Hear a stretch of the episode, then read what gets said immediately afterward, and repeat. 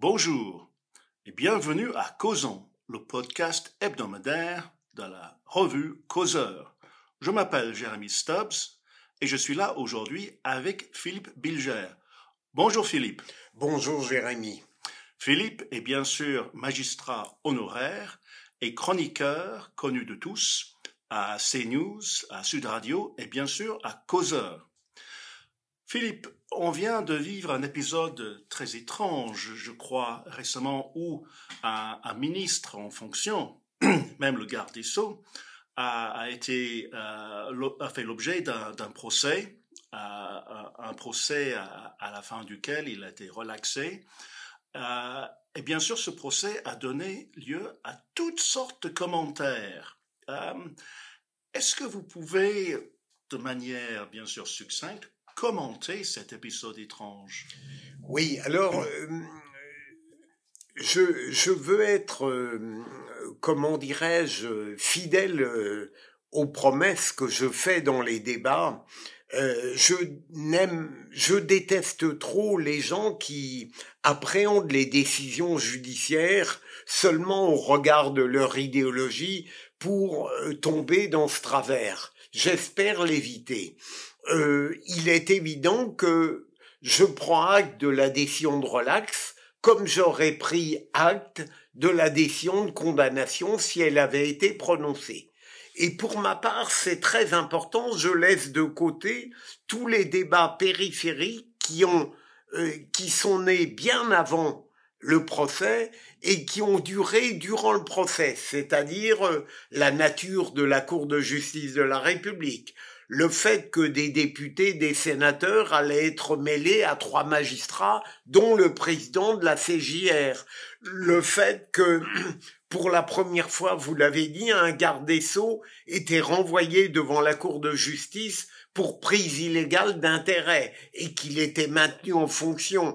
Le, il y a toute une série de d'événements et de euh, données, mais qui sont périphériques par rapport au procès, qui euh, ont pollué, me semble-t-il, l'atmosphère générale. Pour ma part, jusqu'à aujourd'hui, je n'ai cessé de considérer que l'important était que le procès aille à son terme, qu'il fallait faire confiance aux magistrats, aux juges, députés, sénateurs et magistrats professionnels, et les débats eux-mêmes n'ont pas démontré l'absurdité de mon analyse. Alors ensuite, je pourrais tenter, euh, Jérémie, si vous le voulez bien, d'expliquer euh, un certain nombre d'éléments qui peuvent justifier le, l'adhésion de relax, qui peut en surprendre, mais après tout, euh, la Cour de justice de la République avait tout à fait le droit de relaxer comme elle aurait eu le droit de condamner, j'expliquerai pourquoi, à mon sens, certains éléments ont été décisifs. Eh bien, allez-y, Philippe, allez-y. Eh bien, euh, d'abord, euh, j'ai été frappé. Il faut bien voir que, contrairement à ce qu'a dit euh, l'excellente avocate de Dupont-Moretti, qu'il a choisi en fin de parcours procédural, Jacqueline Lafont, elle a affirmé hier que Dupont-Moretti était considéré comme coupable depuis des années et que la justice avait enfin été rendue.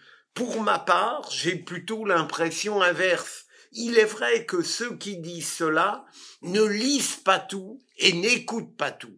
Quand on, quand on lit autant que possible tout ce qui est paru sur cette affaire, à la radio, à la télévision, dans la presse écrite, j'ai eu l'impression qu'au contraire, c'était la magistrature qui était ridiculisée, stigmatisée, parce que, n'est-ce pas, elle osait porter plainte contre un garde des sceaux et qu'elle osait le faire pour prise illégale d'intérêt, comme si en réalité le, le préjudice que quatre magistrats avaient subi était tellement dérisoire que euh, ils auraient dû s'en abstenir ou même qu'ils auraient dû ne rien faire. Donc depuis le début, j'ai l'impression que la magistrature n'est pas considérée comme crédible et légitime dans l'action qu'elle a voulu mener contre le garde des Sceaux.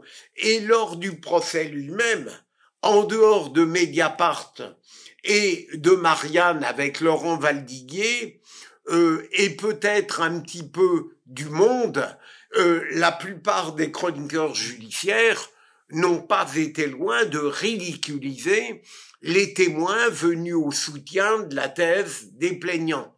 Plaignants dont je rappelle qui n'ont pas le droit devant la CGR de se constituer partie civile. Et puis, il y a eu autre chose.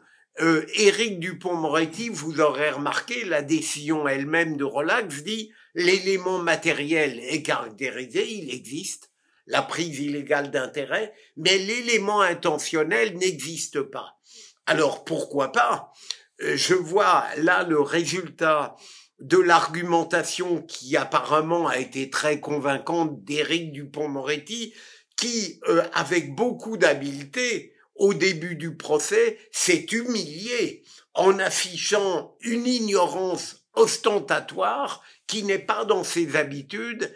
Et euh, les juges, je pense, si je me mets dans leur fort intérieur, ont dit mais comment euh, pourrait-il s'afficher aussi démuni, désarmé, ignorant, finalement presque méprisable s'il n'est, s'il était coupable. Il y a, il y a là quelque chose tout de même de surprenant parce qu'on on aurait pu rétorquer que un avocat de grande réputation ayant 30 ans de bar et euh, étant nommé garde des sceaux euh, n'était pas complètement ignorant des rouages de l'État et de l'infraction de prise illégale d'intérêt. Il avait probablement eu avant des clients qui euh, aurait pu l'éclairer sur la prise illégale d'intérêt. Donc je suis un peu surpris que, à partir de cette affirmation initiale du garde des Sceaux, la CGR ait considéré en effet que l'élément intentionnel n'existait pas. Autrement dit, elle a validé une ignorance ostentatoire dont il s'est servi. Et puis, euh, bien sûr, peut-être, y a-t-il derrière tout cela une sorte de euh, continuation de d'une forme de condescendance, d'une forme d'indifférence à l'égard de la cause judiciaire et peut-être y a-t-il eu aussi, mon cher Jérémy, euh, le poids politique qui a pesé sur la décision de la CJR.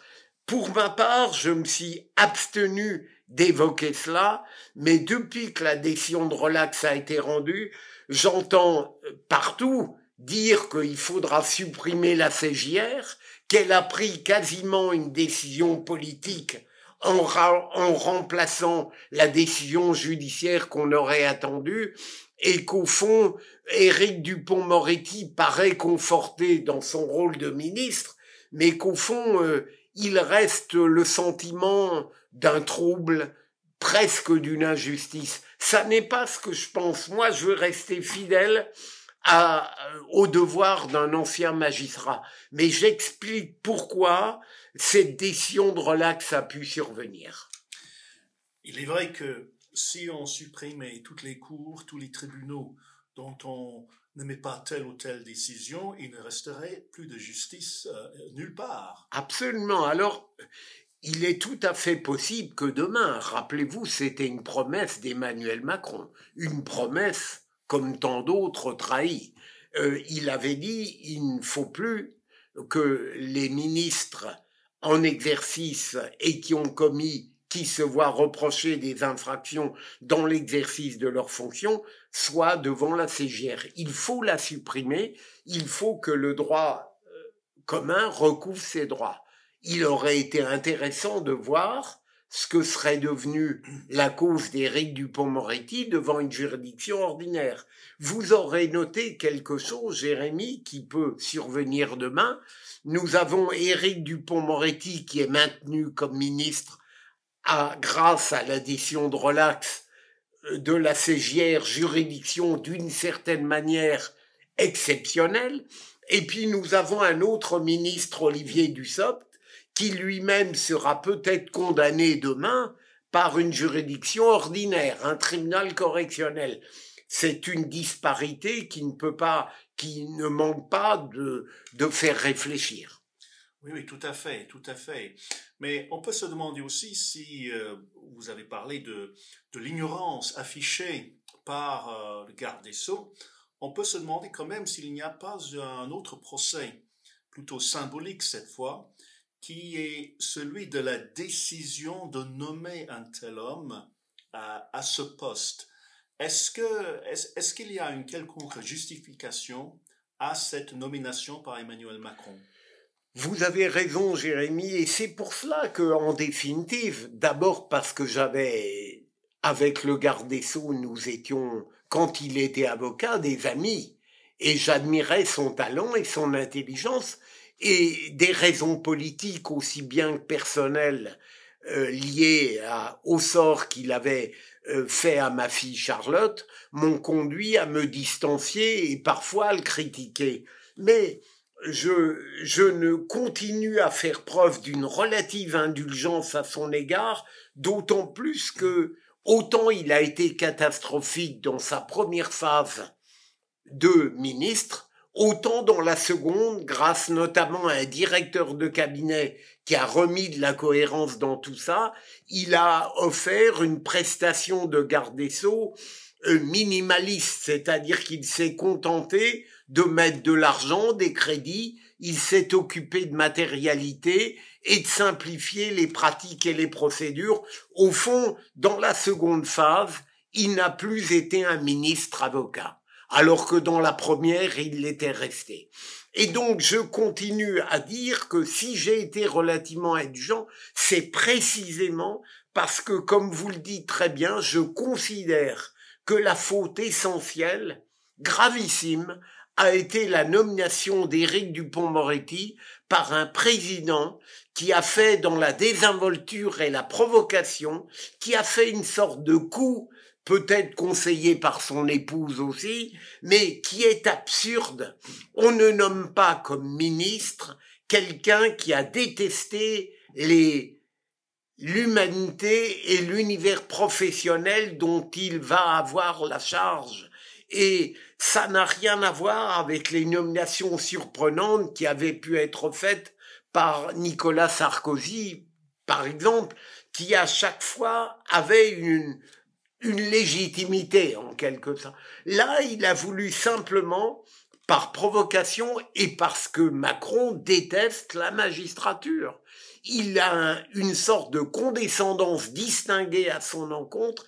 Et le drame, Jérémy, c'est que sans me pousser du col, je trouve que la magistrature demeure très inerte devant ces offenses et ces outrages très subtils comme si en réalité elle les trouvait presque euh, normaux.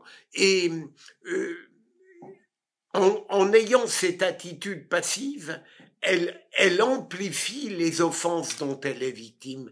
Et il y a longtemps qu'il aurait fallu mettre en cause plus brutalement la nomination à l'époque d'Éric Dupont-Moretti et son renouvellement lors du changement. Euh, c'est quelque chose qui est surréaliste et qui montre bien à quel point la magistrature, malgré le rôle capital qu'elle a en démocratie, n'est pas perçue comme un, partenaire irremplaçable du jeu républicain. Et pour ma part, je le regrette. Eh bien, Philippe, si, si j'ai bonne mémoire, et je pourrais, je pourrais bien sûr me tromper, mais il me semble que le premier magistrat de France, c'est le président de la République, n'est-ce pas? Eh bien, d'où vient ce, ce, mépris, en quelque sorte, du premier magistrat de la République pour les autres magistrats alors, euh, peut-être j'ai utilisé le terme, Jérémy, je l'admets bien volontiers, peut-être que mépris est trop fort. En tout cas, il y a une forme de condescendance, de, de respect ironique, euh, en tout cas quelque chose qui, dans la tête du président de la République, ne met pas la magistrature au premier plan de sa déférence républicaine. Je crois que on a du mal à comprendre que l'état de droit est fondamental et probablement cette prise illégale d'intérêt qui était une transgression presque abstraite de l'état de droit sans enrichissement, il n'y a pas d'argent en cause, euh, n'a pas été perçue à cause de cela à sa juste valeur. Mais le magistrat, pour des présidents, euh, je dirais, euh, un peu insoucieux de leur devoir, apparaît comme un, pardon, j'allais dire presque comme une personne, un trouble fait. C'est quelqu'un qui rappelle le droit, qui parle des devoirs, qui peut vous condamner, et j'insiste là-dessus, combien de procès absurdes sont faits aux magistrats comme si on leur reprochait d'inventer les infractions dont ils se saisissent? C'est exaspérant, Jérémie, parce que j'ai beau répéter que les magistrats ne créent pas les infractions dont on les charge, mais qu'elles sont créées par l'inventivité, la malfaisance sociale ou politique, il n'y a rien à faire. Et donc, je crois qu'il y a un regard sur la magistrature même du plus haut pouvoir, à la fois soupçonneux, méfiant, légèrement ironique, et parfois presque méprisant. Et il est triste de voir que le président de la République n'est pas loin de considérer la magistrature comme un contre-pouvoir, alors qu'il qu'il les déteste, ces contre-pouvoirs, puisqu'il ne cesse de répéter, ça n'est pas la magistrature de composer les gouvernements. La magistrature, euh, peut-elle s'arroger le droit de nommer un gouvernement lorsqu'elle se contente, étant saisie de certaines infractions commises par un ministre ou qu'on lui soupçonne ou qu'on le soupçonne d'avoir perpétré, elle est bien obligée de prendre à charge l'affaire qu'on lui transmet. Comment peut-on dire qu'il y a un pouvoir des juges? En revanche, il peut exister malheureusement, encore aujourd'hui, comme hier, comme avant-hier, euh, des juges du pouvoir. C'est tout à fait autrement. Des juges qui sont trop aux ordres du pouvoir en place et contrairement à ce qu'on prétend, moi j'ai le plus grand respect pour l'ancien procureur général Molins qu'on a cherché lors des débats à traîner dans la boue, mais il n'y a pas photo à mon avis entre lui, l'ancienne directrice de cabinet d'Éric Dupont-Moretti et de fait le procureur général dans ses réquisitions a eu tout à fait raison de dire que, et c'était peut-être une excuse pour le garde des Sceaux, qu'il a été très mal conseillé, si on l'estime de bonne foi. Je me demande si, dans quelques pays européens que ce soit, la magistrature n'est pas prise dans une sorte euh, d'étau. D'un côté, euh, quand elle euh, rend des décisions qui semblent plaire au, pouvoir en place, on les accuse d'être politisés, d'être sous la coupe des politiques, si elles rendent des décisions qui vont contre les intérêts des pouvoirs en place, on les accuse d'être des rebelles, d'être d'extrême gauche, etc.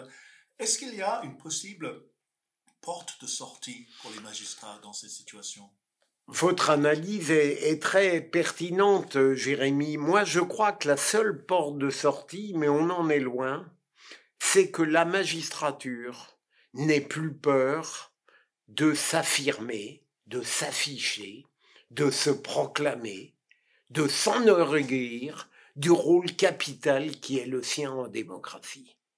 Et en réalité, aujourd'hui, on ne connaît la magistrature, vous avez tout à fait raison de, leur dire, de le dire, que par la faiblesse dont on l'accable, ou euh, la sévérité excessive qu'elle aurait, ou alors les scandales, les dysfonctionnements que certains euh, syndicalismes ont perpétrés, le mur des cons et d'autres choses.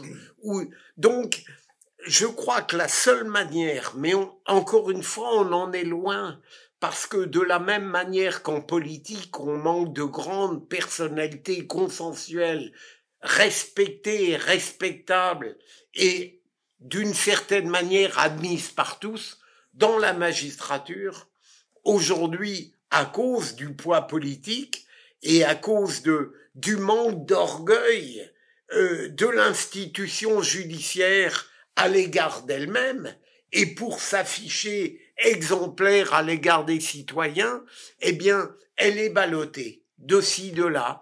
On la critique, on la loue, mais tout simplement parce qu'elle n'a pas su créer aujourd'hui une identité tellement forte, avec des pratiques tellement remarquables, que le citoyen est désespéré trop souvent par son inefficacité, que le politique la méprise et que plus globalement, le monde est ignorant. Il faut être clair. N'oublions surtout pas, de la part de tous ceux qui sont chargés euh, de statuer sur la magistrature, députés ou sénateurs, en dehors de quelques spécialistes et encore, la totale ignorance des élus sur la réalité judiciaire. Je pense à des débats médiatiques où des animateurs très connus offrent comme vision judiciaire uniquement celle que leur donnent les avocats qui sont des amis, euh, qui les personnalités qu'ils rencontrent et je dirais plus globalement leurs propres convictions. Mais ça n'est pas comme ça qu'on peut offrir une vision objective, honnête et lucide de la réalité judiciaire.